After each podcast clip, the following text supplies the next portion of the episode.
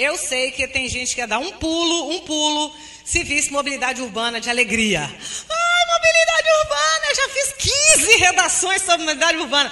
Professor, desde que eu entrei no cursinho eu faço redação de mobilidade urbana. Eu tenho uma pronta. Olha, pois é, mobilidade urbana, gente, é um dos temas que assim o Enem está devendo para a sociedade discutir, né?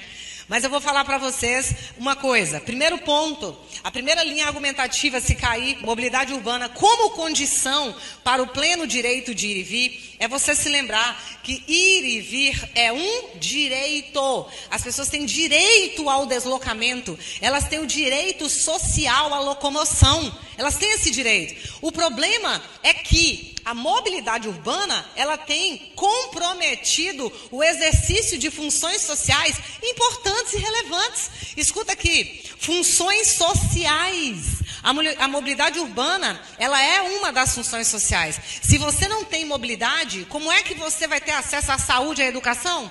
Hã?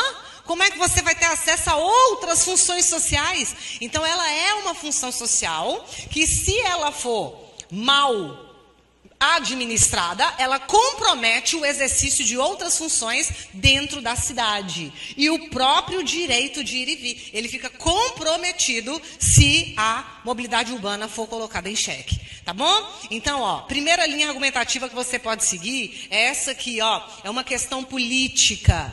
A primeira linha argumentativa é questão política. Que questão política é essa? A ausência de uma política pública voltada à requalificação do transporte coletivo. Como assim? No Brasil, quando a gente fala em transporte coletivo, a gente pensa um ônibus caindo aos pedaços, ou então um lugar perigoso, violento, com passagem cara e, onde, e um local onde ainda você vai sofrer, né?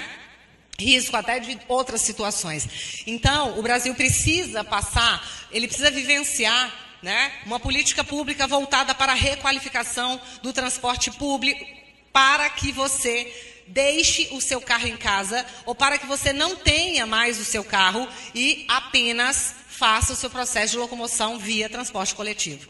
Tá bom? Se não houver essa requalificação, você realmente não vai deixar o carro para poder vir de ônibus, tá? Ou de metrô, ou de qualquer outra coisa assim.